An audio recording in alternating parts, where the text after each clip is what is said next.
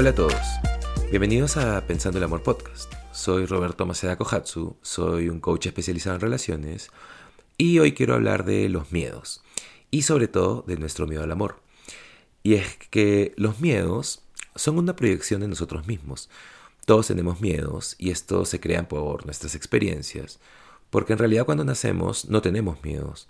Lo único que tenemos es la intención de protegernos, y eso es algo que viene con el ser humano. Pero los miedos que convierten nuestras vidas en un tipo de prisión, vamos a decir, vienen de nuestras experiencias mientras crecemos. Cuando nos rompen el corazón, cuando nos hacen bullying, cuando suceden cosas fuera de nuestro control, como los desastres naturales, accidentes, todas estas cosas nos inyectan miedo hasta que un día estamos viviendo llenos de diversos miedos, pero creo que hacemos nuestros miedos más grandes de los que realmente son. Pero es momento de enfrentarse a todo esto.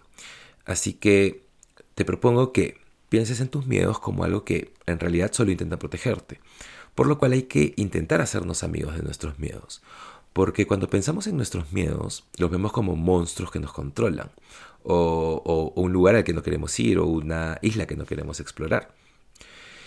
Y una de las razones es porque validamos nuestros miedos en lugar de mirarlos y explorarlos y de alinearnos con ellos.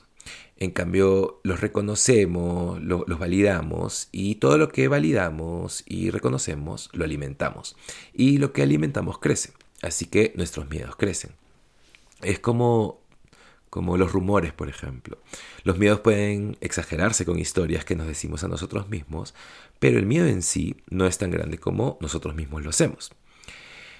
Y entonces, hablando del miedo al amor. Es un miedo que muchos de nosotros tenemos. Y trabajando con algunos de mis clientes me he dado cuenta de lo común que es este miedo y nos detiene de amar completamente.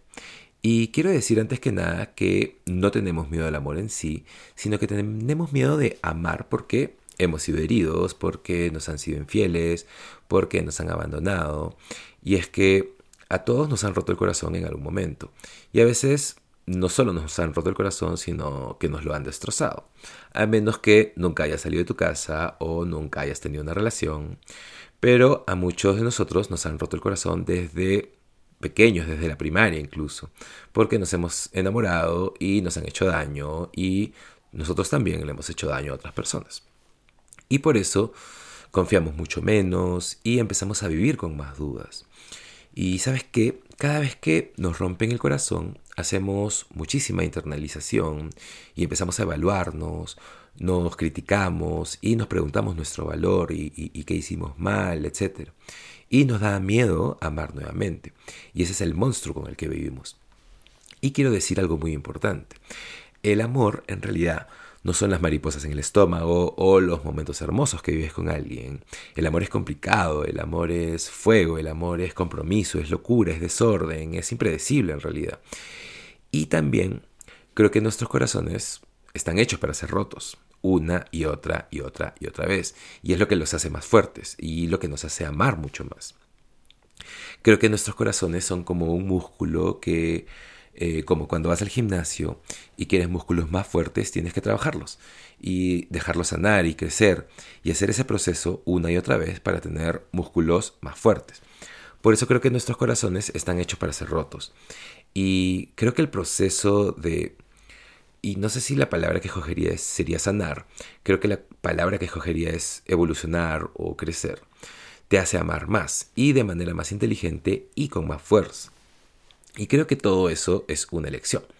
Creo que si por tu corazón roto de pronto decides poner barreras y no amar a nadie, pues tu corazón no va a crecer, no se va a expandir. Y esa es una elección difícil. Pero la elección de amar, aunque hayas sido herido, aunque te hayan sido infiel, aunque las cosas no fueran justas o correctas, o incluso haya habido abuso físico o emocional, hay tantas cosas, hay tantas razones por las que podríamos no querer amar. Pero aunque haya habido todo eso, si tu elección, tu, valentía, tu coraje de continuar amando con todo tu corazón, es lo que crea evolución y crecimiento. Ese es tu poder. Eh, eh, creo que nuestra habilidad para amar es nuestro superpoder. Pero el amor también puede crearnos una prisión, dependiendo totalmente de lo que elijas. Y entiendo que terminar una relación es difícil, nos pueden herir mucho, son dolorosas, nos debilitan, pero también creo que cada relación que expira es la mejor base para crecer y podemos aprender mucho de nosotros mismos. Entonces, piénsalo. Piensa en todas las relaciones que atravesaste y terminaron. Y observa cuánto aprendiste de ti, de las relaciones, de, del amor, de las personas. Piensa cuánto te han cambiado. O sea, o sea, cuando veo mi última relación, lo difícil y compleja que fue y cómo terminó y quién era antes de entrar a esa relación y quién soy ahora, es como un giro de 180 grados, es como un día y noche. Y, ni siquiera tiene que ser eso, puede ser tu relación que solo duró cuatro meses y lo que aprendiste del amor a través de esa experiencia. O incluso podría ser una conexión que tuviste que duró dos semanas o un fin de semana. ¿Qué aprendiste de eso? Realmente creo que podemos aprender mucho a partir de nuestras experiencias en el amor. Entonces, la cosa no se trata de disolver tu miedo o sea, tu miedo al amor se va a reducir o empequeñecer mientras te aventures a mejores experiencias y confíes en la persona y la experiencia y bueno, y que no salgas tan herido. Y la manera de aventurarte a mejores experiencias es, como dije antes, aprender de cada relación y afinar el radar, examinar las cosas que salieron mal, usar esa información para ser más inteligente en tus relaciones, en tus siguientes relaciones, entender qué es lo que quieres, ser claro con todas las cosas ser más consciente y escoger mejor. Así es como te puedes aventurar a mejores experiencias. Y esas nuevas experiencias poco a poco pueden disolver muchos de tus miedos en el amor. Si no haces todo tu trabajo personal de tomar conciencia, vas a terminar básicamente entrando en las mismas experiencias. Vas a hacer crecer tus miedos, te vas a dar por vencido y vas a terminar escogiendo no amar a nadie. Entonces, prepárate para nuevas y más sanas experiencias es lo que va a ayudar a disolver tu miedo al amor. Pero antes de eso, si tienes miedo al amor, básicamente tienes que escoger. ¿Y a qué me refiero con escoger? Es que tienes que escoger, tienes que forzarte, tienes que llevarte a un estado en el que puedas decir, ¿sabes qué? He pasado por todo esto, mi corazón fue destrozado, me es difícil confiar en las personas otra vez, pero escojo amar con todo mi corazón, no importa qué pase. Y creo que esa elección, y o sea, Escúchame, no definas cómo se ve lo que significa amar con todo tu corazón. En cualquier etapa en la que estés, cualquiera que sea tu capacidad en este momento. Eso es suficiente y es absolutamente justo. Escoge amar así y aún sabiendo que puedes salir herido nuevamente. Y escúchame, esa verdad nunca va a cambiar cuando sea que tú y alguien se conozca empiecen algo, construyan algo. La verdad es que siempre existe el riesgo de que te rompan el corazón y eso no va a cambiar nunca. No hay manera de que evites eso. Esa es como la letra pequeña en el contrato de cualquier relación amorosa. Y eso es una elección, obviamente. No hay una manera fácil de disolver ese miedo. Solo es lanzarse en el amor, solo es lanzarse en las relaciones. Es como, no sé, si odiaras hacer ejercicio, pero tienes que tomar la decisión de hacerlo, de, de ir al gimnasio, de de salir a correr o lo que sea. Tienes que motivarte de alguna manera para mover tu cuerpo, para, para ver los resultados. Es lo mismo con amar a alguien. Tienes que físicamente amar, abrir tu corazón. Tienes que confiar en las personas. Y todo eso es una elección, a pesar de que te hayan herido. Pero, y aquí está lo importante, también puedes confiar en tus nuevas herramientas, tu mejor radar, que esta vez va a ser diferente, que aprendiste muchas cosas, que vas a, atraer a alguien que es diferente, que es más sano. Si has tenido relaciones tóxicas, vas a ser más consciente de esas cosas. Confiar en tu historia también te va a preparar para algo más sano.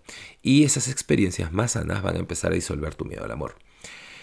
Entonces, es una elección diaria amar, amarte a ti mismo, a otros, a tu esposo, tu esposa, tu compañero, tu compañera, ser consciente de tus miedos y poder atravesarlos, sabiendo que es posible salir herido o dañado.